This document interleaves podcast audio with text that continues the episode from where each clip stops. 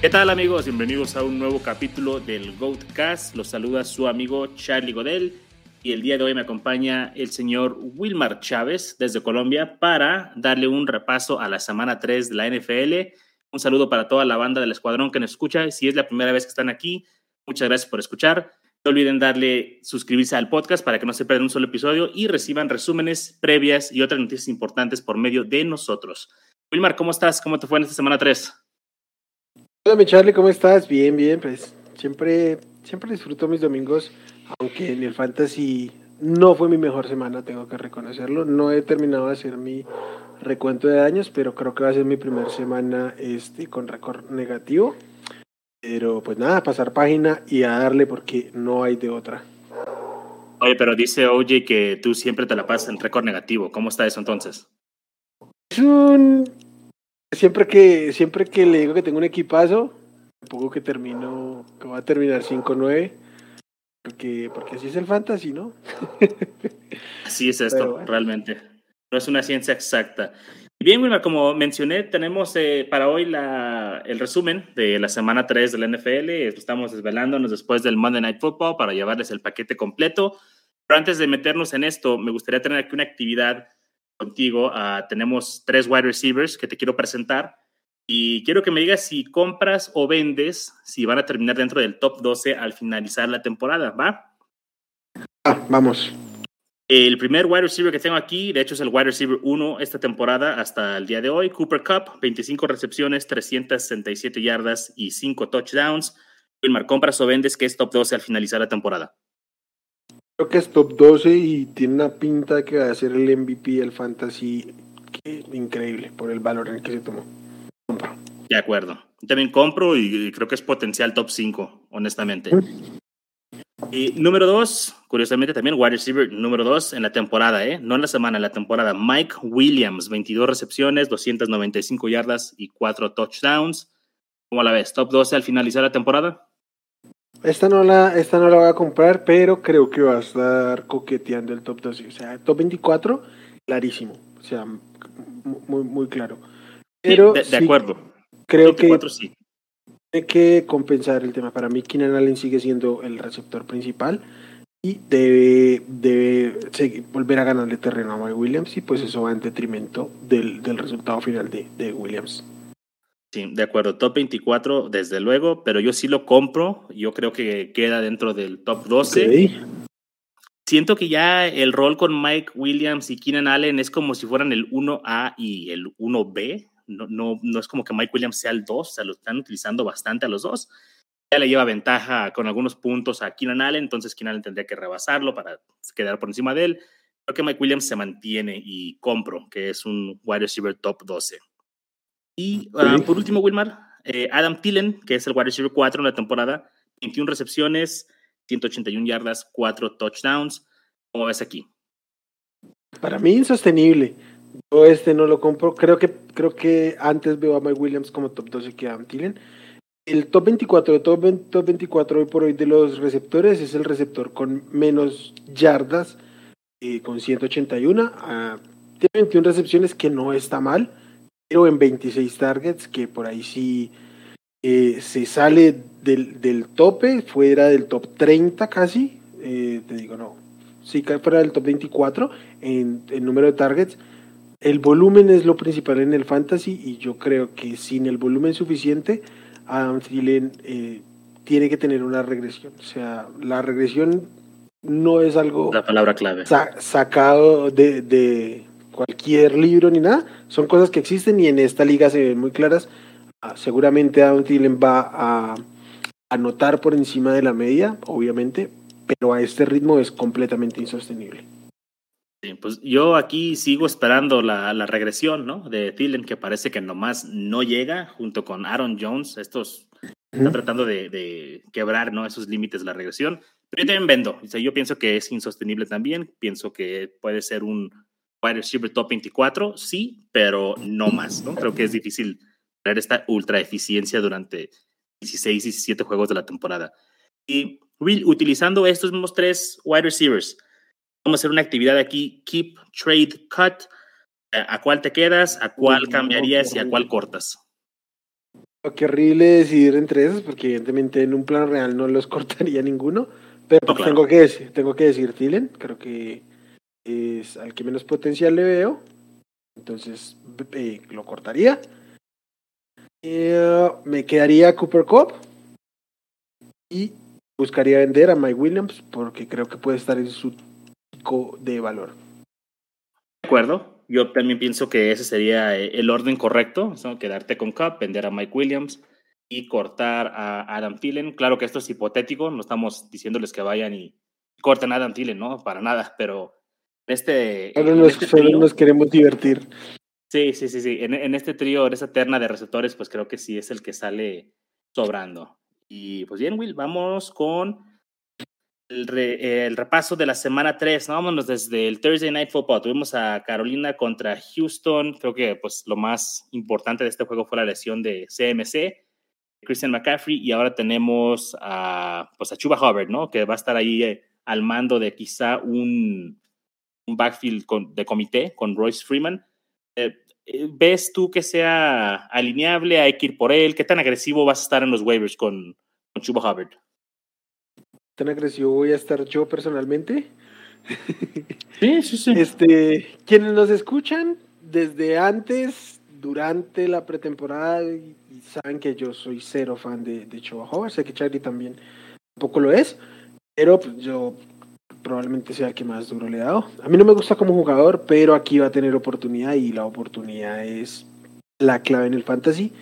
No es para volverse loco, como lo dije durante la semana anterior, no, así como con el Aya Mitchell, no es darle un 80-70% de tu capital de, de, de waivers. Uh, si al caso un 30% sería lo máximo que yo vería en casos de buena necesidad. Igual sí es un jugador a levantar como prioridad por, por la demanda y oferta que hay de, running backs, porque va a tener el volumen, porque quedó claro en pretemporada y lo demostró eh, el staff de coacheo en, en, el juego, en el Thursday Night cuando salió, cuando salió McCaffrey por lesión, que él es el que está ahí detrás.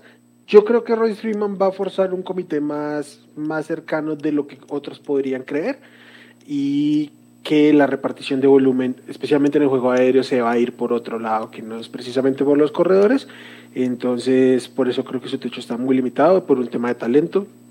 Si lo vieron empezando a jugar a la salida de McCaffrey, se estrellaba contra su línea ofensiva, no identificaba los huecos. Es la constante con él, era el perfil que tenía al momento de, de hacer el scouting de, de, de draft. Eso sí, cuando al fin Hueco tiene una velocidad de punta increíble y tiene la posibilidad de hacer jugadas grandes, entonces nada, por ahí. Eh, sean agresivos, sí, no se vuelvan locos, sería mi consejo. Sí, de, acuerdo. Aparte que no es alguien que vas a utilizar toda la temporada. Eh, no sabemos cuántos juegos va a estar McAfee fuera, pero si no lo ponen en IR, tal vez regresen tres juegos. Entonces, ¿para qué gastar ahí 60, 70, 80% de tu FAB si no es alguien que vas a sacarle jugo toda la, toda la temporada. Ah, por el lado de Houston, pues no hay running back ahí que valga la pena, ¿no? Creo que ahí estamos completamente fuera de, de este backfield, a menos que me quiera sorprender ahí con algo.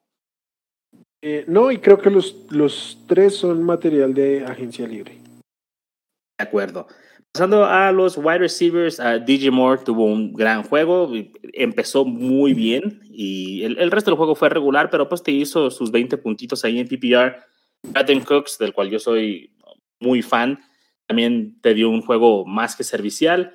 Y pues bien, pasando al siguiente nivel de, de wide receivers, Terrace Marshall, Anthony Miller, creo que Terrace Marshall tiene un gran futuro en este equipo sobre todo ahorita con la lesión de McCaffrey, ¿no? Los targets van a tener que ir a un lugar, no están yendo para con Robbie Anderson, parece que Terrence Marshall ya le ganó ahí la chamba y pues estoy muy emocionado de ver que le den más volumen. Oh, claro que sí, el, nuestro muchacho del, del GoCast, todos estuvimos muy arriba con Terrence Marshall, creo que especialmente tú, creo que fue el que más arriba lo tenía en rankings, en rankings pre-draft. Eh, sí, creo que él es el ganón en términos de targets con la lesión de, de McCaffrey, como lo dije con Jerry Judy en algún momento. Y es que es una ganancia para la ofensiva, ¿no? Obviamente la ofensiva pierde ante la ausencia de McCaffrey, pero por volumen yo creo que tiene que ser él por su rol en el slot. Es como la correlación más cercana que puede haber entre el running back y este tipo de receptores de slot o los tight ends se comparten más ellos el volumen que los que juegan por, por fuera. Y pues ya de por sí le está ganando terreno a Robbie Anderson, entonces se, se puede explotar el hype con él. de acuerdo. Y pues Anthony Miller, aunque anotó, pues realmente no le veo gran potencial. No, no hay otro receptor. De hecho, no hay otro jugador que quiera de Houston más que Brandon Cooks. Esto incluye tight ends, quarterback, lo que tú quieras estoy fuera, nada más quiero a Brandon Cooks y en ocasiones especiales. Uh, Titans de Carolina, pues acaban de hacer el trade de Dan Arnold, lo mandaron a. ¿Qué equipo fue que lo mandaron? A Jacksonville. A los Jacksonville Jaguars por eh, CJ Henderson, el, el, cornerback. Sí, creo que es un buen trade para ellos. Entonces, Tommy Tremble, suponemos que va a asumir el rol de tight end 1. Realmente no es tan relevante aún, entonces este, no, no nos causa nada de en fantasy y Sam Darnold creo que puede ser un quarterback streameable. Hasta ahí, nada más. Acuerdo. Con el tema de los tight ends, aclarar un poquito que Dan Arnold es un, era un tight end específicamente receptor, coloqueador y ni aún así se utilizaba en el esquema. Entonces, mmm, tampoco esperen mucho de todo mi no se dejen ir con el touchdown que anotó. Y de acuerdo. acuerdo con el tema de Darnold. Muy bien, amigo. Pues vámonos con el siguiente juego, eh, los poderosos Chicago Bears contra los Cleveland Browns. Y pues vaya que me decepcioné, ¿no? Me, decepcioné mucho con este juego. Uh, no tanto ah, por los, las dificultades de Fields, lo, lo, mal que jugó, quizá todo el equipo jugó mal, ¿no? La línea jugó mal, no salieron con ese punch, con ese juice de decir, tenemos a nuestro quarterback nuevo aquí, vamos a, a jugar. No, no, no. Los Browns los controlaron completamente. Ahorita con Chicago está bien difícil poder alinear a alguno de los jugadores con confianza. Realmente creo que nada más hay dos relevantes ahorita al fantasy, que son Montgomery y Allen Robinson, y aún así es difícil. Fields hay, hay que esperarlo, Mooney hay que esperarlo hasta que realmente alguien le pueda lanzar el balón profundo. Y pues ya, realmente no hay mucho que decir de Chicago. ¿Tú cómo ves? Eh, sí, qué lamentable situación. Perdí un juego por alinear a Justin Fields. Ah, mm. Lo siento. no quería perder, pero pues nada, creo que eh, aquí me preocupa mucho el tema del staff. Creo que Bad Nagy está coqueteando seriamente con el rol de Adam Gaze en esta liga. Y me preocupa, me preocupa muchísimo Allen Robinson. Creo que el esquema no lo está involucrando y eso no son buenos síntomas para Chicago. Entonces, sí, no, no puede sentar a Allen Robinson por obvias razones. Y eso tal vez es un problema aún mayor. Cuando tienes un jugador al que puedes sentar, pues nada, pasas la página y ves a quién pones. Allen Robinson no puede estar en tu banca. Porque como yo digo, prefieres tener cuatro o tres puntos de él este, ahí en la banca que tener 30 puntos. Eh, que hay en, en, la, en, el juego que la alineación en la banca. Y tal cual. Y cualquier juego puede ser el juego en el que hay un breakout, ¿no? Entonces tenemos que ser pacientes, aunque sí duele. Por el lado de Cleveland, Will, uh, pues todo regular, ¿no? Corrieron como máquinas. No fue el mejor partido de Chubb, tuvo un juego ahí pues medio para llorar, maluco, así lo alineaste, pues estás decepcionado, pero Hunt tuvo un juego matón con 27.5 puntos. Uh, ya hacía rato, ¿no? Que no lo veíamos uno de estos juegos. Típicamente es como 50% del tiempo, ¿no? Que tiene un juego top 24 o, o, está fuera del top 24. En esta ocasión creo que al momento, o sea, terminó la, la, semana como el running back 1, si no me equivoco. Y pues bien, ¿no? Creo que no hay mucho que analizar aquí. Eh, el, regreso de Odell me gustó. Uh, si bien no se ve todavía 100% entero, tuvo nueve targets, cinco recepciones y pienso que va a ir mejorando a lo largo de la temporada y, y hasta ahí. Dices. Eh, estoy de acuerdo. Lo que más me gusta, lo que más debo destacar de los Browns es que puede, van a encontrar un poquito de esta falsa narrativa de que el equipo es mejor sino el Beckham Jr. Y me, me, gusta mucho porque eso es valor para el fantasy, no solo para él, sino para los que están alrededor, por lo que él genera como wide receiver alfa de esta ofensiva. Completamente de acuerdo. Por último, los Titans, pues Kamet, ahorita también, como dijimos, uh, no se puede utilizar. Y Hooper, que anotó un touchdown, creo que es momento de que si lo quieren mover o lo pueden mover, ahorita es cuando, después del touchdown. Sí, de acuerdo, pero está difícil porque solo son tres targets, no creo que la gente se deje llevar por eso, pero ah, muchas veces nada más ven los puntos, nada más ven, oh, nueve ah, puntos, diez puntos, once puntos, con eso. Sí, sí, sí, o que anotó cosas así. Bien, vamos con el siguiente encuentro, Indianapolis contra Tennessee. Uh, para mí lo que yo pude rescatar de este juego, Michael Pittman, uh, con 11 targets, le falta el touchdown, pero estos 11 targets se ve bien, creo que se ve bien y yo no soy gran fan, no fui gran fan de Pittman, pero creo que me está hallando aquí la boca poco a poco con su performance. Uh, Hines tuvo más toques que JT, uno más, pero cabe destacar ¿no? que también JT nos ha decepcionado, Jonathan Taylor. Uh, y por el lado de, de, los Colts, pues son las dos grandes observaciones que, que, tengo de este juego. ¿Tú tienes algo más? Yo, yo no entiendo por qué le dan tan poquita bola a JT, porque sí es muy efectivo. De hecho, yo creo que el que pongan en este equipo es efectivo, pero él sigue siendo el más efectivo, al menos en términos terrestres. Lo que sí destaco, más allá de su actuación de uno y otro, es el espaldarazo que les dan al no eh, activar a Marlon Mack para el partido. Uh -huh. es, es cierto un mensaje muy claro. Y aparte de Pittman, creo que ningún otro receptor de los Colts nos genera algún tipo de confianza, ¿cierto? No, nada. Ni los Titans. Ni los Titans, no, son, son nulos. Por el lado de Tennessee, pues Derrick Henry siendo Derrick Henry con 28 acarreos. Ahí también se metió a la zona de anotación Jeremy McNichols, pero pues relevante realmente para Fantasy, no es lo que va a, a, sostenerse ahí. Este es el equipo de, de Derrick Henry. Uh, Tannehill por fin produjo incluso por aire. De él. Incluso por aire, exactamente. Es, es, está esto, esto es Derrick Henry en camino. Y ahora con la lesión de McCaffrey, de McCaffrey prácticamente sin oposición para ser el running back 1 de la temporada. Sí, completamente de acuerdo con eso. Uh, amigo, AJ Brown, lesionado, no sabemos qué onda, cuánto tiempo se va a perder. En su lugar entró Westbrook y Kine. Uh, y tuvo un touchdown.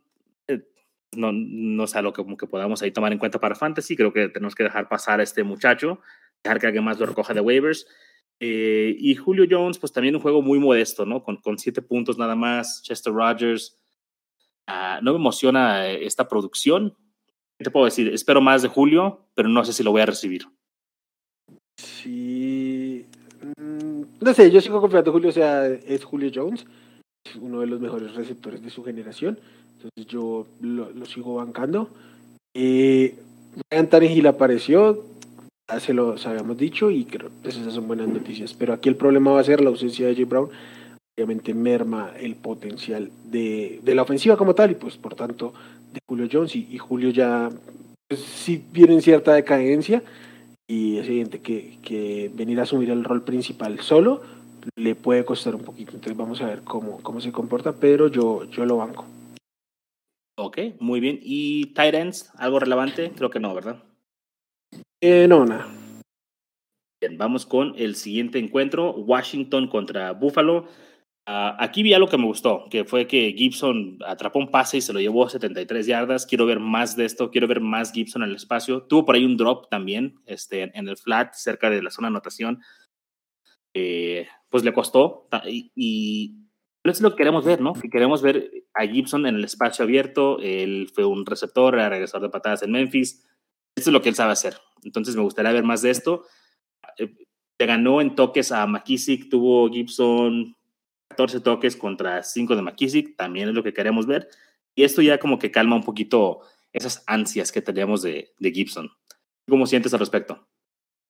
Bien, creo que de a poco se cerró la ventana de oportunidad de comprar a Toño Gibson porque ya la gente ve lo que es, sobre todo que la gente que podría estar dispuesta a venderla se va con el highlight de esa jugada, es que es increíble. O sea, no solo es una recepción de como 3 yardas que él convierte en 72 yardas para touchdown, sino que es en tráfico. Él va por, por o sea, va por fuera, pero va eludiendo. Uh -huh. Entonces, sí, el highlight es, es, bastante interesante. Entonces, yo creo que, que se acabó. Y qué bueno que nos sacamos un poquito de encima el tema con McKissick y el volumen que tuvo la semana pasada. De acuerdo. Y en el caso de los receptores, uh, Terry McLaurin no tuvo a lo mejor el juego que esperamos de él, pero pues lo vamos a seguir alineando, ¿no? Eh, tenemos que comernos estos juegos de vez en cuando. No te mató tampoco con sus 10 puntos en PPR. Queremos más, pero pues vamos a tener que conformar con esto. Creo que aparte de él no hay wide receiver que podamos alinear en este momento eh, de Washington. El único otro pass catcher que me interesa aquí es Logan Thomas. Completamente de acuerdo. Bien, por el otro lado, Buffalo pues fue una máquina ofensiva. Josh Allen un juego matón, de estos juegos que, que te entierran realmente, ¿no? Eh, cuando te enfrentas contra ellos.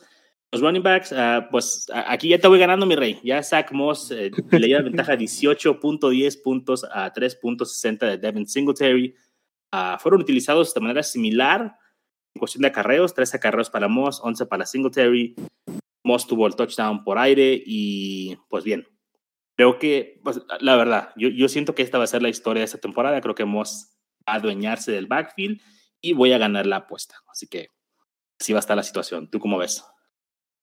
Eh, pues nada, vamos a ver. El primer juego. Lo que me preocupa realmente es ni siquiera el, el uso. Lo que, me, lo que más me preocupa es que Devin Singletary bajó por una semana consecutiva porcentaje de snaps y pues esas no son buenas noticias de cara al futuro para él. Entonces, pues nada, sí, es una mala tendencia.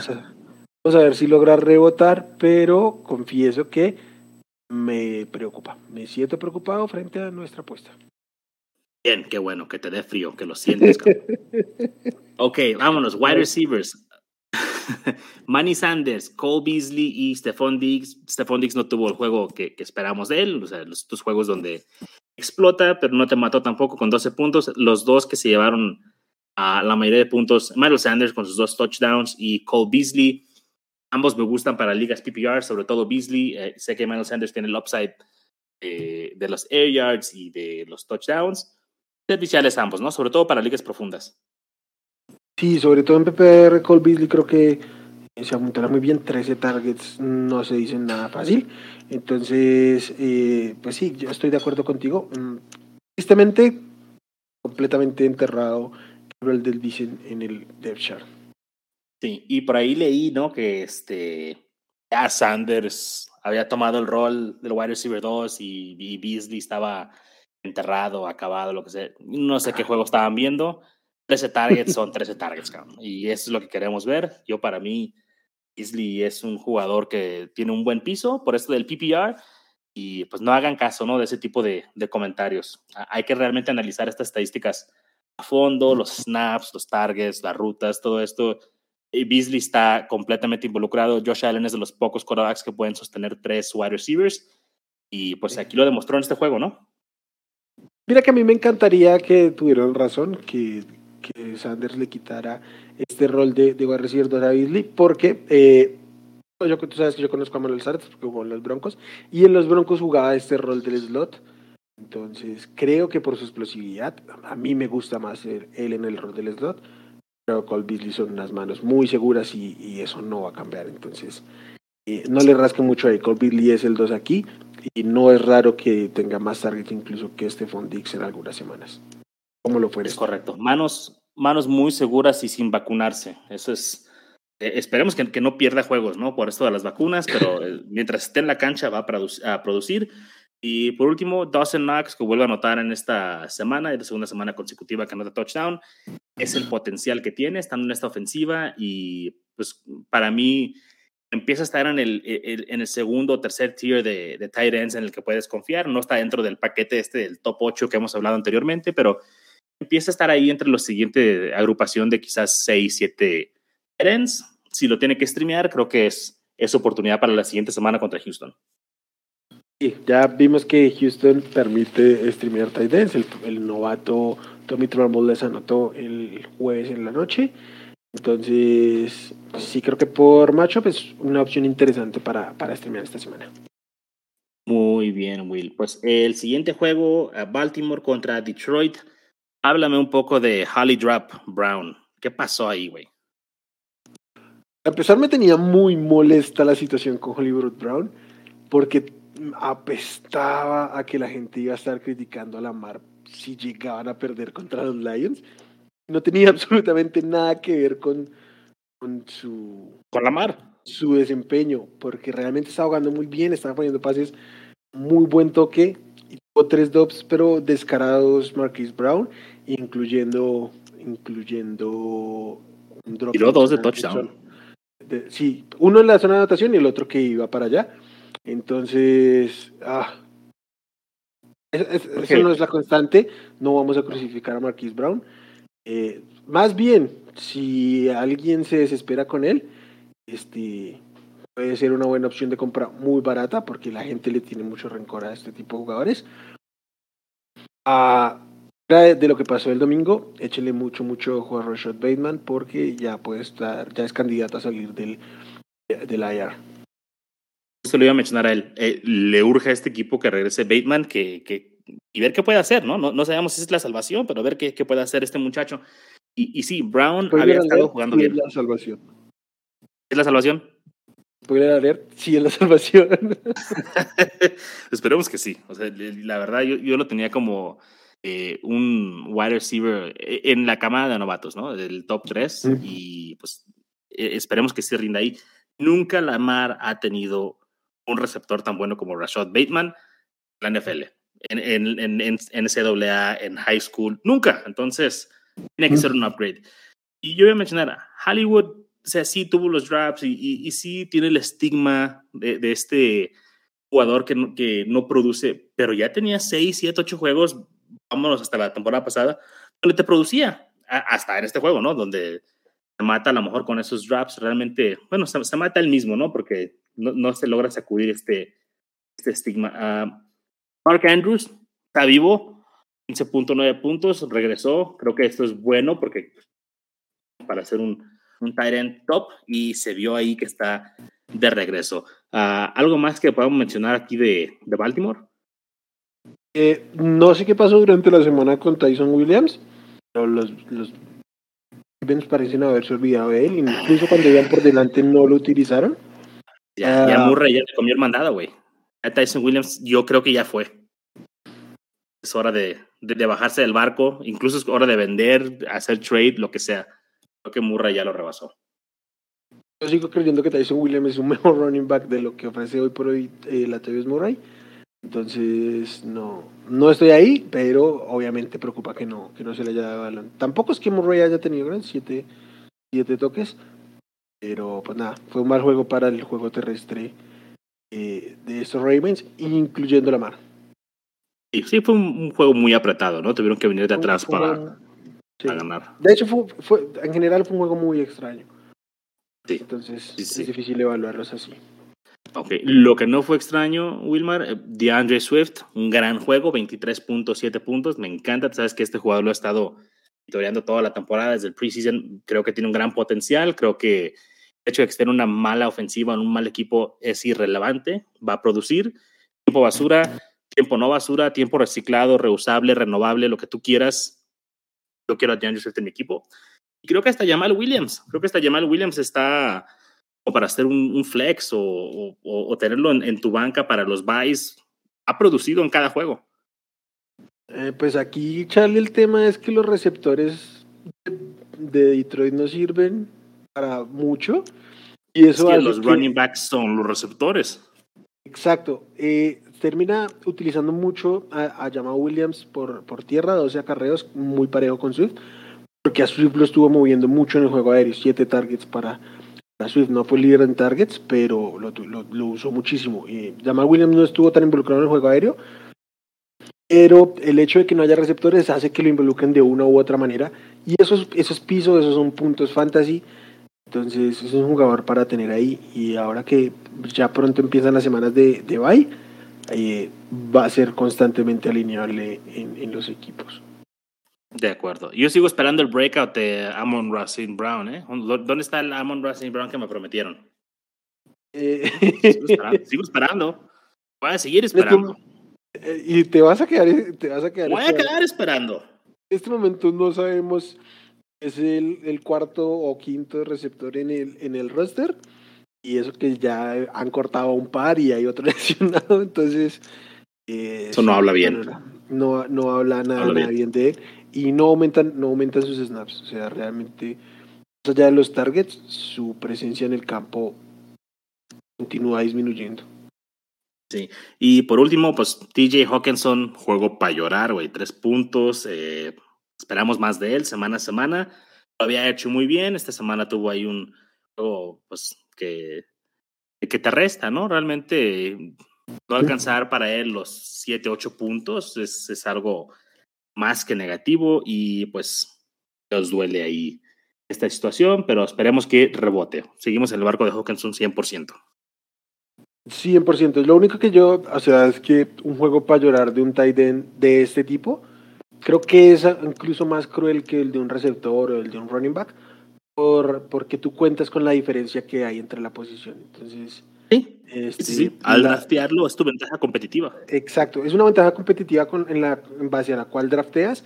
Y pues nada, si te, está, si te produce los puntos de un tight end que, que puedes tomar como gente libre, pues se acaba la ventaja competitiva y más bien eh, te puede jugar en contra. Entonces, sí me imagino que muchos perdieron su juego por TJ Hawkinson, pero pues nada, hay que seguir en ese barco porque talento y el uso, ahí está. Este juego no se le mucho, pero bueno.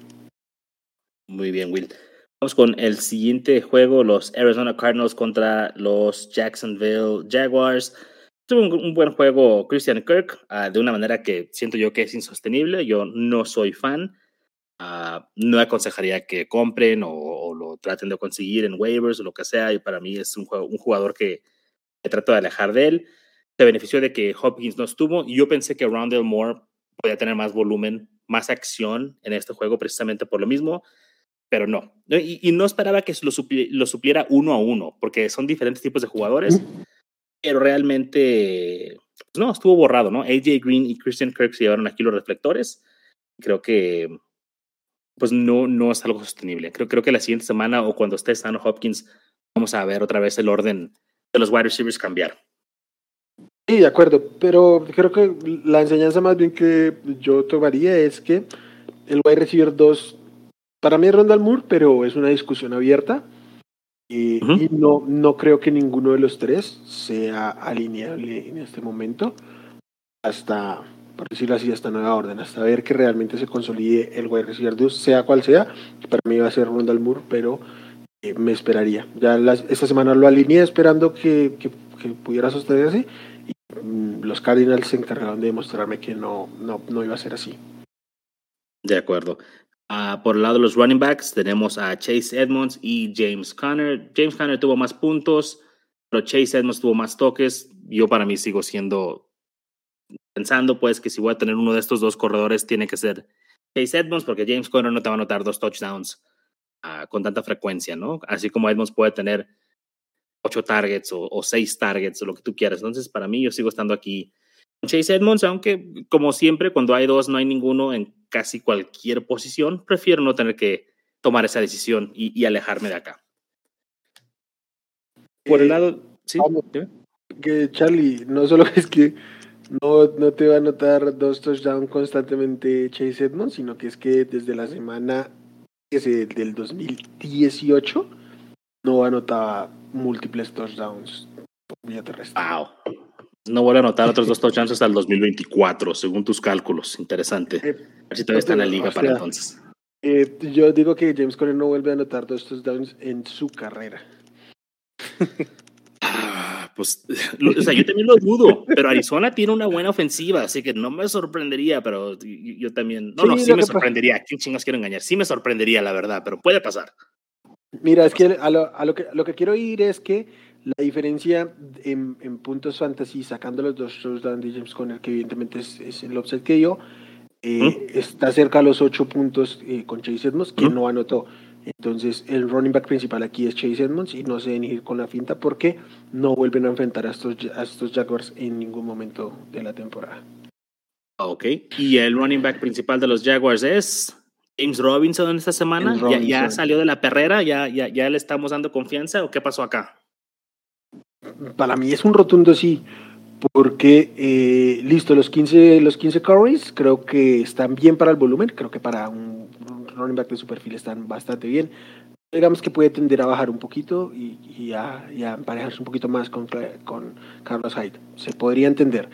Los seis targets son una belleza para el fantasy Pues veamos si no es un espejismo. Esperemos que lo pueda seguir haciendo porque pues esto es bueno para, para su valor en, en fantasy. Por lado de los receptores, Will, tenemos a Chark, Marvin Jones, Levis Chenault. Para mí, de estos tres, aunque no lo creas, mi favorito es Marvin Jones es el que tiene más, más volumen en targets y, recepciones y, no ha anotado como Shark, pero pues se me hace más sostenible obviamente tener los targets y las recepciones que los touchdowns. Y el que ya estoy empezando a pensar en, sobre, en ligas claro, que hay que tirar quizá o, considerarlo es Chenault, porque su profundidad en targets es como la de un running back. O sea, estamos hablando de que son 4.3, algo así, yardas por, por target. Son muy bajas. No es lo que yo quiero ver en este tipo de jugador. Esperaba más, esperaba otro uso con él. Y es lamentable, mm, creo que lo lamentable aquí es la situación de cocheo en los Jaguars. La Vizca Chenault se está viendo perjudicado y no podemos hacernos los de la, de la vista gorda con eso. Concuerdo que Marvin Jones es el, es el, el principal aquí, eh, el que más volumen está teniendo. Eh, es el líder en targets del equipo, pero además es el que mejor los ha eh, distribuido durante todas las semanas. Ha tenido un volumen constante, arriba de 8, 8 targets. Entonces, le falta notar, pero en la medida en que el volumen esté, eh, el piso se sostiene. para ponerlo claro, DJ Shark eh, fue el que anotó en probablemente el mejor pase que lanzó en toda la tarde Trevor Lawrence. Entonces, mm, es, es muy difícil apegarse a esos touchdowns porque son muy, muy circunstanciales. Sí. Oye, hablando de Lawrence, ¿qué hacemos con Lawrence? Ligas de un quarterback, dos equipos. No, en, ligas de un quarterback no tiene por qué estar en, en roster. Porque entonces si lo drafteamos, pues ya nos comemos el error, lo tiramos y ya levantamos a Cousins, a Carr. Sí, ya. Lamentable, pero sí. Y el propio Sam Darnold preferiría tenerlo. El propio Teddy. Yo pensé que podía ser top 2 esta temporada. O sea, puede mejorar aún. Yo también. Tiene un gran. Eh, ya está en un déficit, ¿no? Hasta que está viniendo de atrás. Y se está viendo muy perjudicado por el sistema ofensivo, lo que hay alrededor, su línea ofensiva, y él está jugando mal. Entonces se están conjugando todos los factores. O sea, él también es responsable de su mal momento. Es correcto. Bien, Will, vámonos con el siguiente juego. Los Chargers contra Chiefs. Juegazo, ¿no? O sea, para cuestión de NFL y cuestión fantasy fue, un juegazo. Uh, Mike Williams lo vuelve a hacer. Mike Williams está encendido. Eh, Mike Williams es el wide receiver 2 en la temporada, como mencionamos al principio del show encanta. Mike Williams anda con todo y, pues, no hay mucho que decir aquí. Keenan Allen, pues también no hay mucho que decir. Eckler, gran juego. Eh, Justin Herbert, gran juego. O sea, los Chargers cumplieron, ¿no? Con su parte. ¿Qué pasó con los Chiefs? O sea, por ejemplo, Tyreek. ¿Qué pasa acá, no? Que nada más tuvo, bueno, tuvo ocho targets, pero solamente 60 yardas. ¿Qué, qué está pasando con, con este equipo? Se está desmoronando, ya les agarraron la medida. Tal vez tengamos la respuesta fija per se, pero o sea, e-, es frustrante, ¿no? Sí, pero creo que para, para la situación del, de la semana, o sea, la semana me, me, me parece un poquito más justificable que si miramos el plano general. O sea, digamos, la semana 2 me preocupa un poco más porque estuvieron, a mi parecer, involucrando a la fuerza a ciertos jugadores. Pero pues nada, era un duelo muy complicado. Mm, la defensiva de los, de los Chargers es muy vulnerable por tierra pero muy sólida por, por juego aéreo. Un poquito, no, no, me preocupa bastante. Eh, estos Chiefs ha perdido, cuatro, ha perdido tres de sus últimos cuatro juegos. Es evidente que eso puede tender a, a mostrarnos cosas, ¿no? O sea, esas son las tendencias. Eh, todo el mundo quiere decir ya descifraron a Mahomes y no siempre siempre ese discurso termina bien, pero en este momento sí está marcando una, una tendencia, lo están obligando a cometer errores también, como que le están cobrando su soberbia al momento de, jugar. Eh, y creo que si el staff de cocheo y el propio Mahomes no son conscientes de esto, pone en complicación la ofensiva en general y por tanto el valor de, de este tipo de jugadores. Sobre todo tipo Tyreek, incluso el, el mismo, que lance mucho, pues su techo se topa, porque por ejemplo para mí Travis que él sí es inmune a este tipo de cosas por el propio talento que él representa.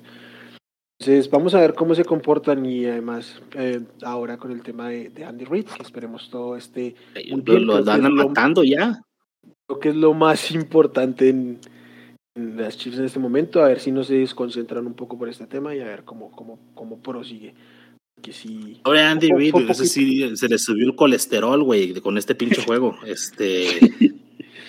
y lo mandaron al hospital. No, esperemos que, que esté bien el señor Andy Reid. Y nada, creo que lo rescatable para mí de este juego por parte de, los Chiefs es que Clyde edwards mostró un poco de vida, este, tuvo 20 toques, anotó un touchdown eh, por vía de la recepción.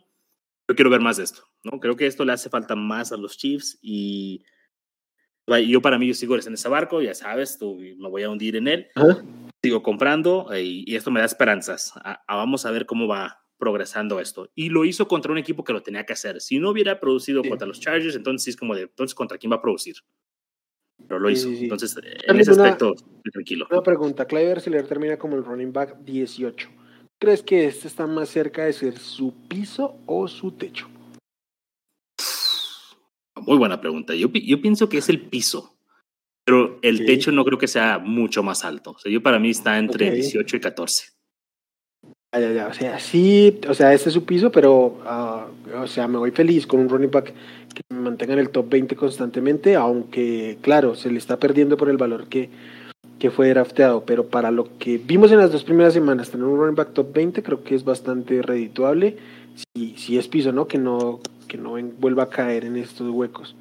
Sí creo que el puede ser un poquito más alto. Ah, lo que yo siempre he dicho sobre el top 12 es que para yo ver que se cuelen en el top 12 tengo que ver cómo se caen otros, ¿no? Entonces por ahí va mi, mi problema, pero que termine metido como el running back 14, 15 constantemente, ah, creo que estaría descontando su valor.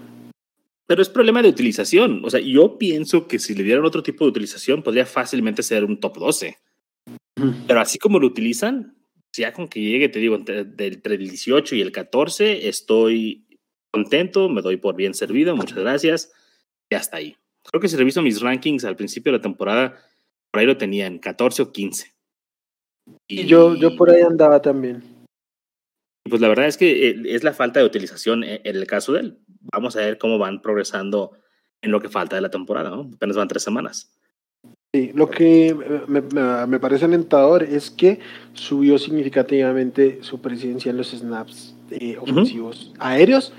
El running back 6 de la liga con más eh, jugadas en juego, en, pues más participación en el juego aéreo, no en targets, evidentemente, pero sí en la presencia en el campo, en el campo y una cosa inevitablemente lleva a la otra. De acuerdo. Vamos, Will, con el siguiente juego, creo que está muy sencillito de desmenuzar a los New Orleans Saints contra los New England Patriots. Uh, Amara es el único jugador que quiero de los Saints. me, dio gusto ver que Callaway anotó. Bueno, porque ya estaba a punto de tirarlo. Pero esto me, me hace aguantarlo un par de semanas más.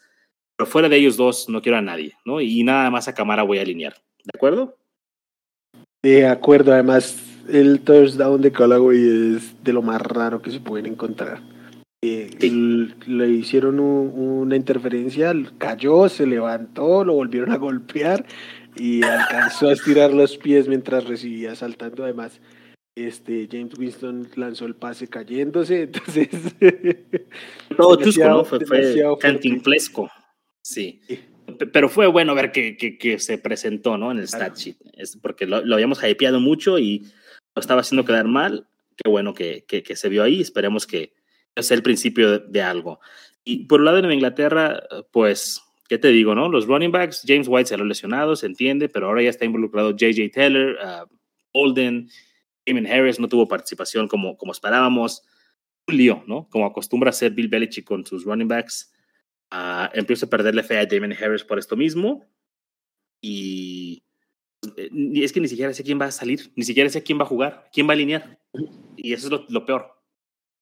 Sí, estoy de acuerdo. Yo creo que tú vas a coincidir conmigo. Si Demen Harris llega a tener un gran juego, vendes. Lo tienes. Sí, sí. Lo lamentable es que hay unas ligas donde Damon Harris es como que mi único. O sea, tengo a Damon Harris y Chase Edmonds en una liga, pareciera autopic. Y. Pues, ¿Qué voy a hacer? Porque literalmente son mis únicos dos, dos running backs. Entonces es una situación un poquito difícil, pero sí tienes que tratar de, vender, porque yo pienso que. Mm, pues nos la va a ser difícil el, maldito vigillo este Belichick. Y, no quiero nada de esto. Por el lado de los receptores también, eh, Jacoby, 14 targets, que bueno, me encanta, es el único que quiero de acá. Kendrick Bourne, sé que tuvo un juegazo, pero tal vez es el mejor juego que le vamos a ver esta temporada. Y solamente Jacoby Myers quiero de acá. Terence, Henry, Jonas Smith, No, es difícil. Es difícil estar adivinando cuál va a ser quién, ¿no? Seis targets para los dos, cinco recepciones para Henry, nada más una para John Smith. Me, retiro de tratar de adivinar quién va a ser el, el tight end funcional de esta semana. Ah, como siempre dices, ¿no? Si tienes dos tight end, no tienes no Tienes ninguno. Charlie, ¿qué se compra en la NFL hoy en día con 36 millones de dólares? A mí, no me pueden comprar por 36 millones de dólares. no, este... Probablemente un coreback franquicia. Seguramente. Seguramente. Regular, ¿sí? Los, los Patriots compraron 47 yardas aéreas entre Nelson Aguilar, Hunter Henry y John Smith. Qué triste. Eh, pero tienen a Mac Jones. Pero tienen a Mac Jones, la segunda avenida de Tom Brady. y no, está terrible eso. ¿eh? Sí, me hace sentir un poquito mejor ya de, de los Bears. Gracias, Wilmar. El levanta muertos. No, es terrible ese stat, ¿eh? Es terrible. Bueno, ¿no? vamos al siguiente aquí. Sí, vámonos. Atlanta, New York Giants, Ridley, 11 targets, pero eh, decíamos en la mañana, ¿no? Platicamos con Oye, falso alfa, no está aprovechando su situación. ¿Puedes adentrarte un poquito más en esto? Ah, primero se lo voy a dar a Oye, creo que él fue el primero que lo dije, del que lo dijo, tal vez yo coincidí con él, eh, pero él maneja mucho más el concepto. Entonces lo voy a soltar como aquí, espero que lo pueda desglosar en otro momento porque lo, lo ha estudiado mucho más. Eh, el alfa pasa por un tema de perfil físico, de capacidad, de o sea, todo lo, lo, que comprende un gran receptor de la NFL, incluyendo eh, su habilidad mental y, lo que quieran. Eh, ¿Qué pasa con Calvin Ridley? Calvin Ridley es un receptor muy ágil, muy veloz, ah, no tan pequeño, pero sí muy delgado. Y no tanto como Devonta Smith, pero creo que era una comparación bastante cercana que le tenían algunos, aunque con algunos kilos más.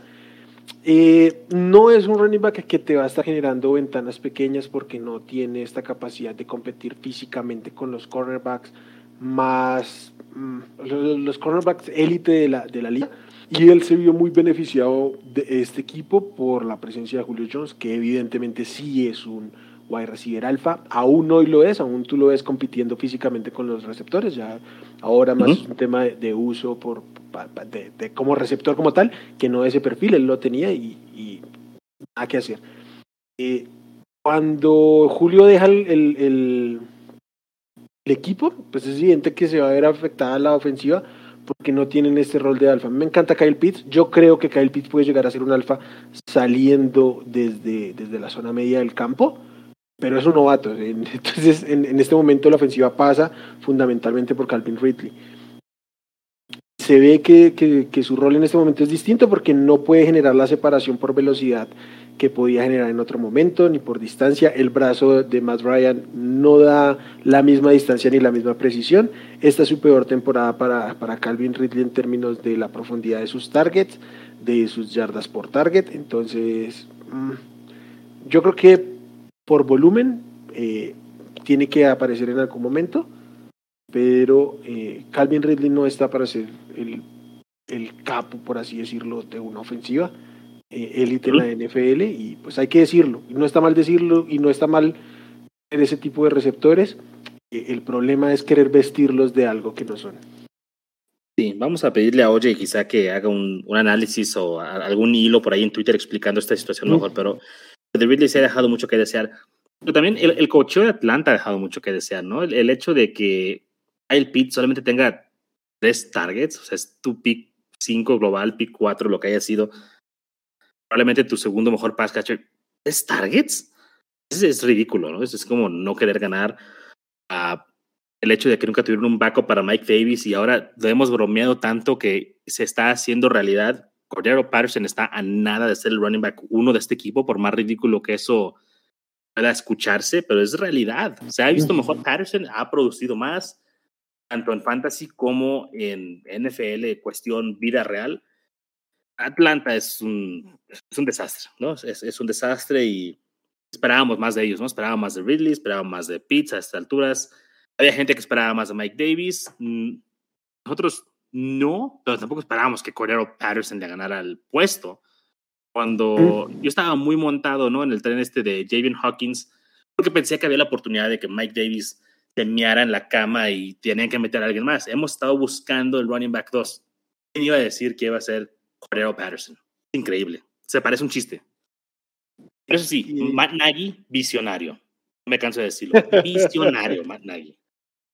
Sí, y aquí, no solo es el running back 2, ya apunta para ser el running back 1 y el wide receiver 2. Entonces, así están las cosas en Atlanta. Creo, y hay que decirlo, hay que reconocerlo, nos equivocamos con estas expectativas de, de Atlanta y no quisimos ver que Matt Ryan sin Julio Jones es un verdadero desastre. No, y lo sabíamos. Habíamos visto anteriormente que no funcionaba, pero pensamos que Ridley iba a pasarse a, tomar el rol de Julio Jones y pues no fue así. Entonces, culpables, ¿no? Ahí sí tenemos nosotros la, culpa, pero vamos a hablar de cosas más bonitas, Wilmar. Saquon Barkley está de regreso. Eh, se vio muy bien la utilización, si bien no fue el mejor partido por tierra con 16 de carros para 51 yardas, sus seis recepciones lo alivianan mucho, encontró la zona de anotación, y pues qué bueno, ¿no? Porque Barkley es uno de esos jugadores que nos gusta ver, es espectacular y es buenísimo para nuestros fantasies, ¿no? Eh, yo, estoy contento, no tengo muchos Barclays, debo confesar, no tengo muchos Barclays esta temporada, pero me encanta, me encanta que esté de regreso. Y, y, qué bueno, los Giants lo necesitan, porque aparte de él, también no es como que tengan muchas armas. Eh, Kenny G, uh, Sterling Shepard salió lesionado, Kader Stoney no existe, Darius Slayton lesionado. Alguien tiene que hacer puntos, ¿no? No tengo ni idea cuántas veces, yo creo que si son dos, son muchas. Este, Daniel Jones ha podido mantener un, juego con sus armas ofensivas completas. Siempre selecciona a alguien en esta ofensiva. Eh, ahora es el turno de Sterling Shepard y, de Darius Slayton. Creo que esta lesión de Sterling Shepard, si bien va a beneficiar mm, a otros receptores, va a llenar de volumen aéreo a, a Saquon Barkley y con su talento creo que pueden venir cosas muy, muy, muy lindas para él. Sí. Eh, y ojo con Evan Engram, ¿eh? que, que, regresa, si se puede mantener sano, que yo sé que es un gran... Es difícil, ¿no? se lesiona mucho, pero se puede mantener sano, puede tener gran volumen y puede ser un tight end, puede producir bastante, ¿no? Sobre todo considerando es tight end. Entonces, hay que tener ojo ahí. Y de acuerdo, de, hecho no tengo el dato aquí en este justo momento, pero sí lo había sacado hace poco. Eh, Evan Engram, de que Daniel Jones es el, el coreback de, de, los Giants, promedia arriba de 8 targets por juego. En parte tiene que ver con eso que te digo de las lesiones, que no siempre están. Pues a ese panorama llega. Y jugó muy mal el año pasado. Pero el volumen está ahí y si el volumen está, siempre hay una oportunidad de, de brillar, de producir al menos. Hay que aprovecharlo. Bueno, Will, vamos al siguiente juego. Bengals contra Steelers. Ah, los Steelers también son una enfermería, un hospital andante. Uh, Najee Harris fue la estrella de este partido.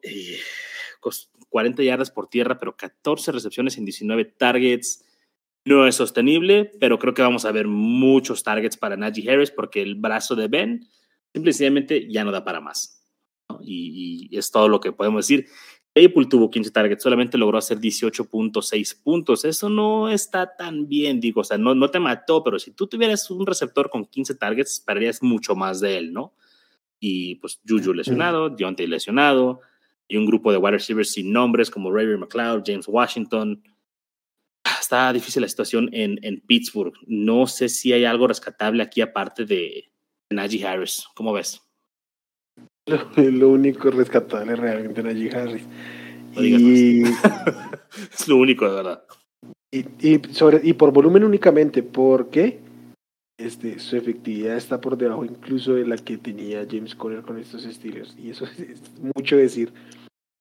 Aquí está demostrado por qué no se puede tomar un running back en primera ronda cuando se tienen tantísimas necesidades sí, sí, decisión de los estilos y ahora creo que tenemos que apegarnos al tema del volumen y por volumen yo creo que Najee Harris tiene potencial de ser eh, top 5 incluso la, de la posición. Y por cierto, me, me pareció muy curioso que en, un momento en el Red Zone B, Najee Harris tuvo una recepción que le, o, una carrera, no estoy seguro, que le devolvieron por un holding de eh, la línea ofensiva y la verdad me, me, partió un poco ver la reacción, ni siquiera se enfurece nada, simplemente agacha la cabeza, como que suspira y activamos de nuevo. Sí, sí, sí. Va a ser una larga temporada para, para él, ¿no? Esa línea está terrible. Pero bueno, eh, como dices tú, e, eso es lo que pasa cuando tomas a un running back, cuando tienes muchos más huecos, ¿no? En, en, tu equipo. Will, por el otro lado, los Bengals, uh, Jamar Chase, dos touchdowns, o sea, inició encendido la temporada, dudábamos de él de repente por los drops, o sea, sabíamos que era el wide receiver uno de la clase, lo dijimos, se dijo. Estaba teniendo problemas de adaptación. Yo creo que nada más estaba tratando de despistar a la gente, así como, oh, miren, no se atrapa el balón, ah, se me cae de mis manitas. está, perro este güey, ¿no? O sea, está, está muy, muy, es, buenísimo. Eh, solamente tuvo cinco targets, cuatro recepciones, dos de ellos para touchdown. ¿Qué más se puede decir, no? Es, es un, gran receptor. Que un novato empieza así su carrera, qué bueno por él. Uh, Tyler Boyd produjo, en este juego evidentemente no jugó Higgins, hay que monitorear ahí su situación. Y Joe Mixon creo que tuvo una producción baja para lo que se puede esperar de él, nada más 10 puntos. Chris Evans entró por ahí, Capitán América, al campo, tuvo dos recepciones para 28 yardas. Me empieza a preocupar un poquito eso. El hecho de que Joe Mixon no tenga todo eh, el backfield, ¿no? Los pases, las recepciones, los targets. Me gusta porque, de hecho, soy fan de Chris Evans, pero me preocupa por Joe Mixon. Mm, ¿Algo más que podamos resaltar aquí de los Bengals? Mm, no, Charlie, también estoy de acuerdo con lo de Mixon, sobre todo que a mí no me sorprende que, pierda el, rol aéreo, nunca lo ha tenido y no es un gran pascacha, pero en un partido donde estaban por encima y que iban a correr más y, no lo vi. Entonces, me preocupa un poco por esquemas, se olviden a ratos de él. Sí, muy bien.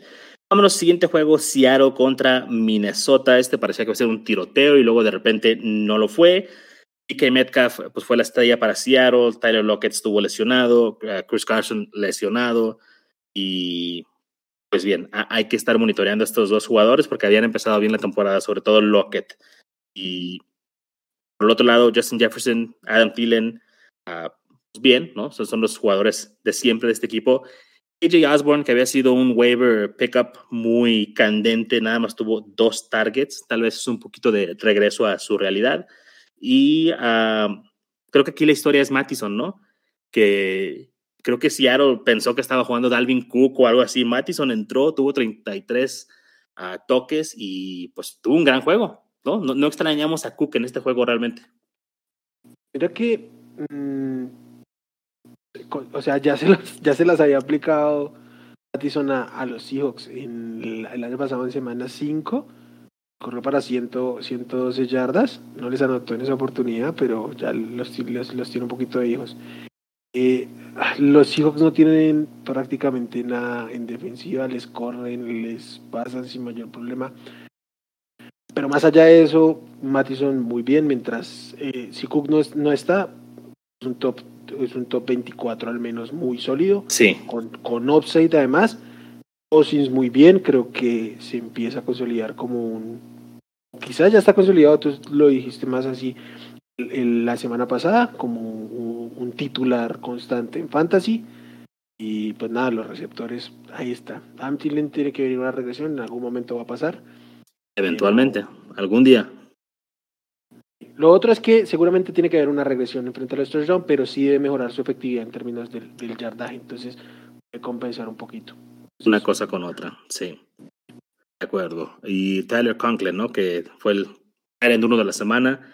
Puede ser por ahí un, un pickup interesante para los que les y gusta todo porque, Sí, porque anotó, pero eh, además ha tenido un volumen constante, cuatro targets a menos en su, cuatro targets en sus primeras dos semanas, y en este pues se fue con ocho targets, y al menos el 70% de snaps ofensivos ha estado en el terreno. Excelente, muy bien, Will. Gracias por los datos. Vámonos con, también este fue un, gran juego. Por lo menos yo lo disfruté mucho. Cada vez que pueda ver a Tom Brady perder, lo disfruto. A los Tampa Bay Buccaneers contra los LA Rams, a Evans y Godwin, ¿no? Demostraron que ellos son realmente los wide receivers que quieres tener de este equipo. Sé que no estuvo Antonio Brown por cuestiones de COVID, pero realmente esos dos se despegan, ¿no? Ya de, de Antonio Brown como los dos grandes receptores. Tyler Johnson tuvo acción, es uno de mis jugadores favoritos también, es un prospecto que hay que tener por ahí en cuenta en fantasy. Uh, y Dio Bernard tuvo la más máxima participación por parte de los running backs de Tampa Bay. Hay mucha gente que está diciendo que ya hay que ir por Gio. Yo no suscribo. Además, se lesionó por ahí la rodilla. Mm, ¿Qué te pareció? ¿Qué lectura tienes de este juego? ¿Qué, ¿Qué, le faltó hacer a Tampa? ¿Qué hizo los Rams? ¿No se vio como el Tampa Bay de siempre? Eh, no lo dije aquí, Charlie, pero tú sabes que tengo un, un podcast de análisis puntual de la NFL. Yo doy como ganador, como ganador a los Bucks. Fui el único que lo dio así. Y es que me decían, ah, que es que cuando dicen que un equipo eh, está para frenar a Tom Brady es cuando más saca. Y sí, es cierto. Yo no veía realmente esa narrativa, sentía que los Bucks eran un equipo confiado, eran un equipo sobrado, por así decirlo. Y es que había un equipo enfrente que podía aterrizarlos. Evidentemente así, fueron, así fue lo que pasó con los Rams y los Rams estuvieron todo el tiempo por encima. Y eso tiene pues efectos puntuales en el fantasy, como por ejemplo que tengan que olvidarse eh, del juego terrestre. Finalmente los, los running backs se combinaron para eh, nueve acarreos. Tom Brady fue el líder en, en producción terrestre del equipo. Y eso, pues, si no les dice eso mucho, eh, es, es suficientemente claro, ¿no? Olvidaron por completo el juego terrestre porque venían de atrás y ahí, y ahí entra a, utilizarse un, un, running back como Gio Bernard, que apenas tuvo un 45% en participación de snaps, sí tuvo muchos targets, pero su profundidad es mínima y, y, si no es por el touchdown, seguramente su, su valor no, no estaría disparado como lo está. Esto no, esto no va a ser así. Mientras el juego estuvo más o menos en contienda, Leonard Fournette era el que mantenía los snaps en, eh, Lenny es el uno. incluso. Lenny es el running back principal de este equipo. El problema es que eh, por esquemas se están olvidando de él y que sigue siendo un comité. Entonces el upside está, está limitado. Y que mira, no tienen, el, no tienen ningún pero en pasar de página si el, si el GameScript lo, así lo señala. Entonces ahí está el problema con Fortnite, pero él es el principal aquí, sin, sin la más mínima duda. Sí, mira, nada más para tocar en, en términos de NFL, los Rams tienen la kriptonita de, de, Tom Brady, que es un, un, buen pass rush, ¿no? O sea, con Aaron Donald o sea, ahí en el centro de defensive tackle haciendo ese tipo de erupción, eso es lo que más le duele a Brady, ¿no? Eso es lo que...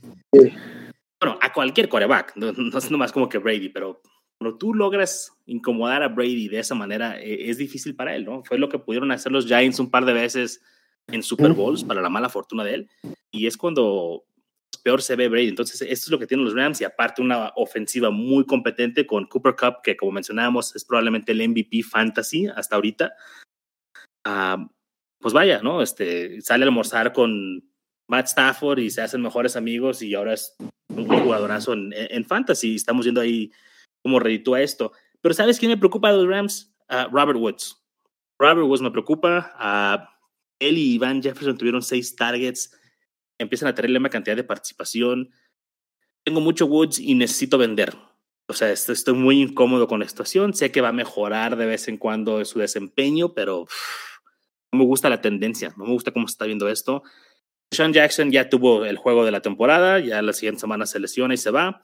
Y pues ya, ¿no? Creo que no, podemos comprar este espejismo de Sean Jackson. Uh, y Sonny Michel, creo que cabe mencionar que mientras no esté Daryl Henderson, pues es alineable y probablemente un running back top 24, ¿no?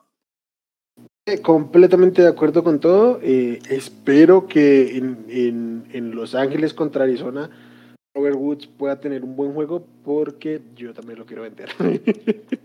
Pero si lo necesito vender. No hay una explosión en un juego, va a ser muy difícil venderlo. Eh, en el tema de los corredores, lo que dices, si, si Sonny Michel está solo, es running back top 24 y creo que cuando regrese Aaron Henderson van a estar compartiendo. No, no que le vaya a comer el mandado, pero sí van a estar compartiendo porque además el perfil físico de Henderson le, le hace falta complemento y creo que eso ya lo sabíamos. Y, creo que lo, lo, vemos ya más común. Eh, escuché una estadística hoy, hoy por la mañana. Y desde el año 2000 o 1999, no me acuerdo el año, pero son casi 20 años, uh, en formatos half PPR, el running back 1 ha tenido 27 puntos o menos, lo que, los que haya tenido Hunt esta semana, solamente 20 veces o algo así, o sea, en 320 juegos. y ha pasado dos veces esta temporada. Entonces, las tendencias a cómo se utilizan ya los running backs quizás están empezando a ser diferentes porque ya son comités, ¿no? Hunt Chubb a lo mejor es el comité perfecto, por así decirlo, pero estamos empezando a ver a Zeke y a Tony Pollard también como un, comité y pueden ser efectivos, ¿no? ¿no? No porque Pollard entre y haga daño, no significa que Zeke sea malo o no pueda hacer daño también. Hay que cuidar la salud de los corredores, ¿no? es una posición, no que sean frágiles los jugadores, pero es una posición frágil porque hay tanto contacto y no tiene nada malo estar en un comité. Yo, yo también pienso que va a ser un comité una vez que regrese Henderson porque tienen que cuidar su salud. Porque si no, después se les va a quebrar también Mitchell. No estaremos de, de nuevo. De acuerdo, de acuerdo. Yo lo que, lo que creo, la, más, la mayor incidencia que tiene el tema de los, los comités no, es el valor puntual de los jugadores, sino las estrategias que, que conllevan en el fantasy. Eh, pero creo que ese va a ser tema de, de temporada, creo que ahí se va a poner bueno. Bien, Will. Vamos, siguiente juego, ah, ya nos quedan pocos. Miami contra Las Vegas. Uh, ¿Qué juego, no? Pinche juego raro. Uh, Jaden Waddle, ahí con, el safety, empezó Las Vegas perdiendo, vinieron de atrás. Juego raro para Fantasy, además. Eh, Gesicki tuvo muchos targets, creo que es buen momento para vender. Peyton Barber haciendo la chamba. Eh, lo alineé esta vez, esta vez no se me olvidó y, produjo. Y pienso que mientras no esté Josh Jacobs va a producir. Drake es simple y sencillamente un running back que quieren utilizar como cambio de ritmo. Y hasta ahí, uh, Ruggs para mí es humo, no compro. Brian Edwards sí quisiera que tuviera más participación. Pareciera que cuando lo utilizan funciona, pero no, no pasa. Gaskin, sé que tú amas a Gaskin. No, no, no, trae nada, no trae nada en el tanque. no trae nada no trae nada, güey. Es, es, raro. E, el único jugador rescatable para mí de Miami es, es Jalen Waddle. Jalen Waddle es, impresionante verlo. Sé que tuvo por ahí el safety, no es su culpa. Una muy mala jugada. No, no puedes mandar esa jugada ahí. Y pues, no sé, no, sé qué otra conclusión podemos sacar de este juego, Will. Fue, fue un juego eh, diferente. Creo que nada más mencionar que Carr, Carr está jugando desquiciado. Carr está jugando a un nivel que nunca ha jugado antes, yo creo. Sí, creo que Carr está mm, eh, comparable y capaz superando la temporada 2016, que era candidato al MVP. Y mira que con unas armas muy, muy cuestionables. Eh, yo lo sigo diciendo, para mí a mí el receptor que más me gusta aquí es Hunter Refro, además es un receptor por el cual tengo cariño. Uh, yo con Rocks mm, no termino de comprarla, pero no, no estoy tan fuera de eso. Eh, sigo creyendo que es un running back, un, wide receiver muy talentoso, no para el valor que fue drafteado, pero talentoso al fin y al cabo, y que si lo utilizara mejor, y creo que lo han utilizado un poco mejor en estas semanas, pues podría redituar un poquito. Igual no, no me montaría ahí, pero entiendo que se considere más. Y pues nada, Aaron Waller, incluso este, esta semana un poquito ahí bajito de, discreto, ¿no? Volumen, pero pues cumple, ¿sí? Eh, pues al menos no te deja como, como Hawkinson esta semana. Es difícil que pase. Pero pues sí esperamos un poquito más de, de él. Quiero hacer aquí es. un comentario eh, sobre Jacoby Brissett. Eh, me preguntaron en algún momento de la semana si Jacoby Brissett era alineable en Superflex.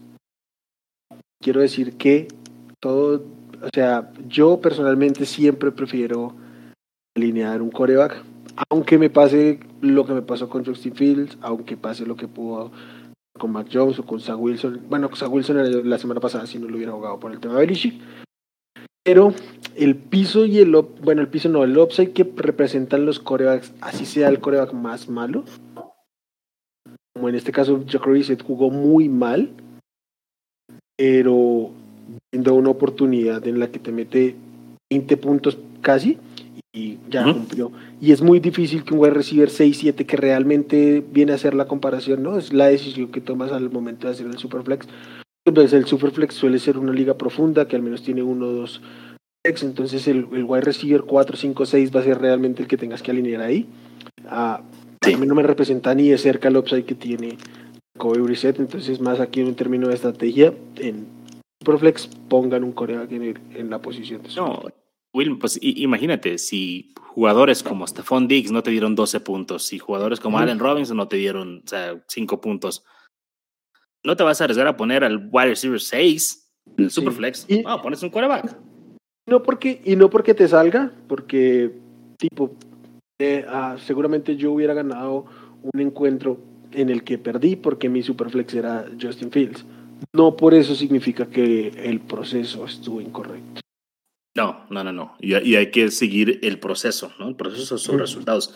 Porque, bueno, siempre digo yo, es una frase que me gusta mucho, hasta un reloj descompuesto tiene razón o te da la hora correcta dos veces al día. Entonces, no queremos de vez en cuando tener razón, nada más por cuestión de uh, azar o fortuna. Queremos seguir un proceso que nos haga ser constantemente uh, pues ganadores, ¿no? O productivos con nuestros equipos de fantasy. Completamente de acuerdo. Bien, mi rey. Uh, vámonos con tu juego de la semana, los Jets contra Denver Broncos. Uh, voy a empezar aquí con los Jets y luego te voy a dejar a ti los Broncos, rey. Uh, Corey Davis, 10 targets, Elijah Moore, 6 targets, luego salió con una conmoción. Eh, cuando esté sano y eventualmente cuando tenga esta relación con Zach Wilson, Elijah Moore va a ser un problema. Creo que va, a ser un buen jugador. Michael Carter va a la alza, tómenlo como quieran. Digo, no deja de ser el running back de los Jets y eso no es muy emocionante, pero ya dejaron atrás a Tevin Coleman, está empezando a participar casi igual que, que Ty Johnson y bueno, creo que hasta ahí no, no, no hay mucho más rescatable de los Jets, o a menos que me quieras mencionar algo más. Eh, no, estoy contigo. Ok, a ver, uh, platícame de Denver si quieres. Empecemos con la situación entre Gordon y Javonte Williams. Oh. Bueno, oh, sirve tu trago. Creí que, creí que iba a ser el momento de Javonte Williams y en un principio parecía que sí y de un momento a otro veo y Gordon empezó a ser muy efectivo y de hecho más efectivo en, en esta semana. Pero sorprendentemente cambió la distribución de targets es lo que me parece más importante a, a estas alturas y sobre todo con un perfil como el de Melvin Gordon que ser su especialidad a estas alturas del partido eh, allá lo, lo, condena un poquito el fumble también. Pero este hubo targets, hubo línea de gol, hubo touchdown. Entonces, yo sigo en ese barco. Yo creo que va a ser difícil a que se separe lo suficiente, o sea, que se separe tanto como yo, como yo esperaba. Pero eventualmente va a pasar. O sea, yo también pienso que eventualmente Javonte Williams va a tomar control de este backfield y Melvin Gordon va a ser utilizado ocasionalmente o incluso ya cuando estemos más cerca del trade deadline, sé que no pasa mucho en la NFL, pero puede ser intercambiado a otro equipo. Sí, es difícil por la posición y por el contrato, pero eh, pues sí está la posibilidad. Lo otro es que mmm, ha jugado tres partidos muy, muy a modo. Entonces creo que... estás diciendo que es el 3-0 más falso que hay. No es falso, se le ha ganado a los equipos que se le tenía que ganar. Pero la temporada realmente para Denver empieza en semana 4. Lo que pasa es que empieza con un 3-0. Pero. Ah, también para los osos, güey. También para los osos. Apenas vamos a empezar la temporada. Omitan las dos derrotas. Pero sí creo que ante Baltimore, seguramente viniendo de atrás, vamos a comprobar un poquito mejor cómo se va a distribuir este, este ataque terrestre. Ok, perfecto. Ahora háblame de los pass catchers. Ah, Sutton es una pistola. Correcto. Como siempre, aunque su semana no fue la mejor. Y creo que ah, aquí hay un tema que tú en algún momento expusiste muy bien por el lado de los, de los corebacks, pero eh, hay que decirlo. Muchas veces nos dejamos ir con que el partido, o sea, van contra una defensiva mala, van a tener un buen partido pero el equipo que tenían enfrente no tenía manera para hacerle contienda a los Broncos. Muy fácilmente se desentendieron del juego aéreo. David Wire, Corland Sutton, eh, Noah Fan, todos con partidos muy discretos, simple y sencillamente porque no se necesitaba. Patrick estuvo estableciendo eh, ofensivas muy lentas, muy largas, muy de mover la bola constantemente y no explosivamente, y pues eso va en contra el, la cantidad de puntos fantasy que distribuye el equipo. De acuerdo. Y por ahí hubo una lesión, ¿no? Este, KJ Hamler, creo que se, se pierde hasta la temporada. Hamler salió lesionado, se pierde el resto de la temporada, creo que un ACL. Entonces, Tim Patrick creo que dependiendo de lo que necesiten puede ser prioridad. Eh, si necesitan un receptor para alinear, tiene que ser prioridad Tim Patrick en waivers. Correcto. Muy bien, Will. ¿Algo más de este juego? Eh, no, Go Broncos. Go Broncos, sí. Muy bien. bien, metido ese gol. Ah, Wilmar, vámonos con el Sunday Night Football Green Bay Packers contra San Francisco 49ers. Uh, Davante Adams, 17 targets y una conmoción. Aunque esta no aparece en el stat sheet. Increíble, ¿no? Que lo hayan dejado ir jugando. De repente pensé cuando regresó inmediatamente, quizás solo lo sofocaron, pero cuando vi la repetición y se veían los ojos, las luces estaban prendidas, pero no había nadie en casa. Es increíble que lo hayan dejado seguir jugando, ¿no? No sé si te fijaste dos, tres jugadas después de ello, o sea, las dos o tres siguientes jugadas, que lanzaban y no tenía ni idea dónde estaba parado, para dónde iba el balón. De hecho, tiene una. Es como yo, güey, los viernes en la noche. ¿Dónde estoy? ¿Por qué tengo un bote en la mano? Le marcan, le marcan una interferencia, eh, o sea, después de eso le marcan una interferencia defensiva a un corner de San Francisco, en el que el balón iba a caer dos yardas a la derecha del receptor, o sea, estaba corriendo la ruta por donde no era. O sea, era evidente que, que no estaba. No, solo estuvo un snap fuera del campo, o sea, es ridículo. Sí, pero tuvo un gran juego. Tuvo un gran juego, ¿no? Se, se destapó. Uh, pero sí, ridículo lo, lo, que hicieron ahí. Aaron Jones, 21 toques, perfecto, es lo que queremos ver. De 20 toques para arriba está excelente. Por el lado de los Niners, a Ivo, 10 targets. Ayuk salió de la perrera, perfecto también. Queríamos ver eh, Ayuk fuera utilizado, ya, ya vino de inicio, ya estuvo en, muchos snaps. Ya Sherfield ya lo podemos cortar, si lo tenemos por ahí en Dynasty, por cualquier cosa. Uh, Trey Sermon, ¿qué puede decir de él? Tú sabes lo que opino yo. ¿Qué puede decir de él? Este, no sé, a mí me gusta. Creo que no se ve tan mal como, como se esperaba. O sea, cuando pasó todo lo que pasó, realmente yo pensé, pues este tipo, un bodrio, no trae absolutamente nada. Y bien es cierto que no se vio efectivo y en comparación de lo que suele ser un running back de San Francisco, cualquiera sea su nombre, eh, pues no estuvo bien, pero eh, lo, que, lo que más preocupa es que un fullback sea el running back principal del equipo y en momentos clave era, lo que era él alineado como el half como el halfback eh, Lo rescata el touchdown. El touchdown rescata el stat line de, de Sermon. Sí, y, realmente yo creo que no tendría por qué estar en roster de Trey Sermon porque aunque esté, o sea, ya demostró que aunque sea el único running back, no va a ser, no va a ser realmente utilizado. Sí, para mí es un spot perdido. Eh, a mí lo que me, me, dio a entender el hecho de que estuvieran usando a Check de o sea, third down running back o, de halfback, es, como de, neta, o sea, aún sin running backs, Trey Sermon no puede ser el arma principal. En cuanto regrese Elijah Mitchell o Hasty o Jeff Wilson o quien sea, es el que voy a alinear. ¿no? Sobre Sermon. Sermon sí está dejando mucho que desear. Vamos a ver qué pasa la siguiente semana, pero F para, para Sermon de calificación. Uh, quiero nueve targets. Pareciera que cuando lo, buscan, cosas buenas pasan. Eh, esperemos que lo sigan utilizando más. Por otro lado, a los Tyrants, Robert Tonian.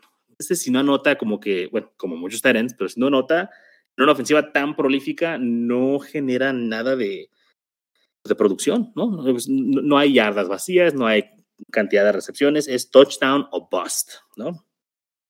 Y muy difícil cuando tienes solo un target, es insostenible ser productivo con tan poquito volumen. Sí, y luego por ahí apareció mi, mi gallo también, este Marqués Valdés Cantling. ¿Te los dije? Te los dije. Ligas profundas. también es, difícil alinear a Marqués Valdés Cantling, pero creo que es el único otro receptor ahí con, con cualquier tipo de, de potencial. Y Lazar en, en bloqueos y, y, poco más. Una jugada grande, pero fue su único target el único target. Así es, pero fue, fue un buen juego este, estuvo, bueno este juego también. Y muy buen juego, pero muy buen juego. Muy buen juego, pero no me puedo creer. yo creo que dicen que en el momento de la decisión había 11 millones de personas viendo el, el Monday Night, el, el Sunday Night. Todo el mundo sabía que iban a buscar a Davante Adams y todos excepto la defensiva de los, de los Niners. Entonces creo que va a ser un matchup muy, muy favorable constantemente para los receptores del equipo rival. esperemos ahí que sí. Y Will, vamos a cerrar la semana con el partido que acabamos de ver hace un par de horas, Monday Night Football. Los Vaqueros contra Philadelphia Eagles. No tengo stat sheet aquí de este, así que nada más a puro ojo voy a platicarles que pues Dak se ve bien, eh, eh, tipo MVP de nuevo. Sí que Elliot lo vi corriendo con coraje, eso me gustó y no importó que estuviera Tony Pollard en la cancha, como mencioné hace rato, pueden ser compatibles. Uh, mal juego aquí este, de, de Miles Sanders, pero este es por cuestión de utilización, ¿no? ¿Cuántos? ¿Dos, dos acarreos? ¿27 yardas? Yo sí tengo aquí los stats, Charlie, te los voy a desglosar. Los, Eagles corrieron tres veces fuera de Jalen Hurts. Dos acarreos para, de Miles Te, te, escucho, es un poquito lejos. ¿Puedes empezar de nuevo? Te, te escucho muy lejos. Perdón, perdón, perdón. Me moví el micrófono, me moví el micrófono. Ahí estás. Eh, listo. Mira, Charlie, los Eagles corrieron apenas tres veces con sus corredores. El resto pasó por las manos y las piernas de Jalen Hurts.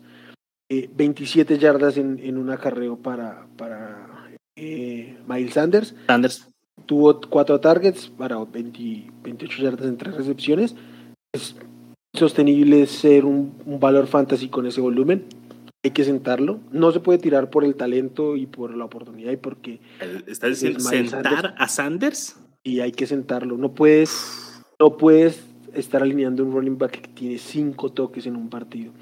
Un partido o sea, es que es, es, imposible. Voy a mandar un email a los, a los Philadelphia Eagles. ¿Qué está cinco pasando? toques. Es, es increíble. Eh, Dak, Prescott, otro ejemplo de lo que te decía ahorita. jugó muy bien. Pero tuvo 18 puntos. Simple y sencillamente porque no tenía nadie delante. Entonces se relajó. Y, si el rival no te contiende, va a ser difícil que el, que el coreback tenga tanta oportunidad de destacar. Eh, sí que Elliot muy bien, Tony Pollard muy bien. Los receptores de, de, los Cowboys estuvieron limitados por, por el uso, el mismo que uh digo de Dak. Eh, a Mari Cooper pues con la lesión. El que más destacó fue Wilson por el touchdown. Y, y nada, Dalton ¿Y Schultz. Dalton Schultz. Dalton Schultz creo que aquí se acabó eso de que son dos tight ends. Lo dijimos desde la primera semana, es el que más rutas está corriendo, es el que mejor se ve en el campo y creo que ya, ya aquí está yo. Yo no creo que pueda ser constante porque además dos touchdowns no va a volver a anotar dos touchdowns. No, no, es, difícil, pero, pero, como bien mencionas, ya vimos, ya vimos que, que este es el, el, el, pass catcher ¿no? de, de, los Titans. Y, y simplemente mm, no se vieron exigidos, como bien mencionas, pero es, está Amari, está CD Lamb, está eh, Zeke Elliott, cuando regrese Gallup, son muchas manos ahí para anotar, ¿no? Entonces, pensar que van a estar anotando constantemente con Dalton Schultz, pues mm, no es ese tipo de ofensiva, no es ese tipo de, de tight end. Pero bien, por los que lo alinearon hoy, creo que ya sabemos quién es el tight end para alinear de los Cowboys. Sí, sí hay de alinear porque tampoco es que sea, tampoco creo que sea siquiera un streamer constante. No. No va a depender muchísimo del matchup. Muy deep, ¿no? A menos de que tengas cuatro flex, tight premium, todas esas cosas que, que nos gusta hacer a nosotros, pero de ahí en más ligas regulares, es prescindible. Y Wilber, por el lado de este, los Eagles, los, wide receivers, uh, ¿hubo alguien que tuviera un partido destacado? Eh, pues el que más destacó fue John Rigor, porque fue el que tuvo el rol más, aéreo. Y a Devonta Smith le hicieron sentir el rigor de un quarterback 1 en la NFL. Ron Dix estuvo muy, muy cerquita a él. Partidazo y, se mandó. Y está jugando muy bien, sí. Eh, entonces, no es que lo blanqueó. Eh, de hecho, un par de. Recuerdo, creo que dos, en que le quitaron la recepción a, a Devonta por por eh, este, Black. Sí, Pero eh, se ve lo que tanto pregonamos aquí, es que ante cornerbacks muy físicos y muy capaces va, va a sufrir un poco. De hecho, hubo un, pues no fue un drop, una recepción que no pudo hacer, porque ya la tenía en las manos y Trevon Dix medio le tocó el brazo y no pudo sostener la recepción. Entonces, Sí. Vamos a ver cómo. Va a haber un periodo de adaptación con él. Va a tener que trabajar el físico. Sí. Pero. Eso sí, su corrido de ruta es impecable como siempre. Sí, eso sí. Yo lo mencionaba el otro día. Eh, yo dudaba de él, nunca fue por su capacidad de correr rutas o atrapar el balón. Era simplemente no sabía si iba a dar su físico para la NFL. Entonces todavía es algo que tiene que mejorar. Si logra él poder subir ahí unos kilitos, músculo, ponerse acá un poquito más, y la verdad va a ser un gran receptor. Lo hace muy bien. Bueno, eso y que tenga un mejor quarterback, porque se vio, o sea, expusieron a Jalen Hurts, ¿no? E, este partido nunca estuvo cerca, bueno, más al principio cuando estuvieron 7 a 7, después del touchdown defensivo, nunca estuvo cerca este juego, nunca. Sí, pues, estuvo cerca por una casualidad, porque casualidad, sí. estaban encajonados tras, una, tras, tras la intercepción de, de Hurts, ¿no? Entonces, este, no, ya les he dicho, para mí no, Jalen Hurts no es material de un titular de esta liga. Pues sí, pues muy bien, güey. Pues ya le dimos la vuelta aquí a toda la NFL. Semana 3, nos extendimos un poquito de más, banda, perdón, pero les quisimos traer un resumen acá a todos los juegos. Esperemos que les sea útil para sus movimientos de la siguiente semana. Y Will, pues este, muchas gracias por acompañarme. Muchas gracias a toda la banda también por escucharnos. Recuerden suscribirse a nuestras redes sociales, suscribirse al podcast para que escuchen todos los episodios. Y pues nada, Wilner, muchas gracias. Gracias Charlie, qué gusto a toda la banda. Mucha suerte en sus reclamos de waivers, ya que ahí se vienen. Y nada, y nos vemos por redes. Así es, amigos, sigan pendientes de redes para los waivers de esta semana. Hasta luego, fíjense.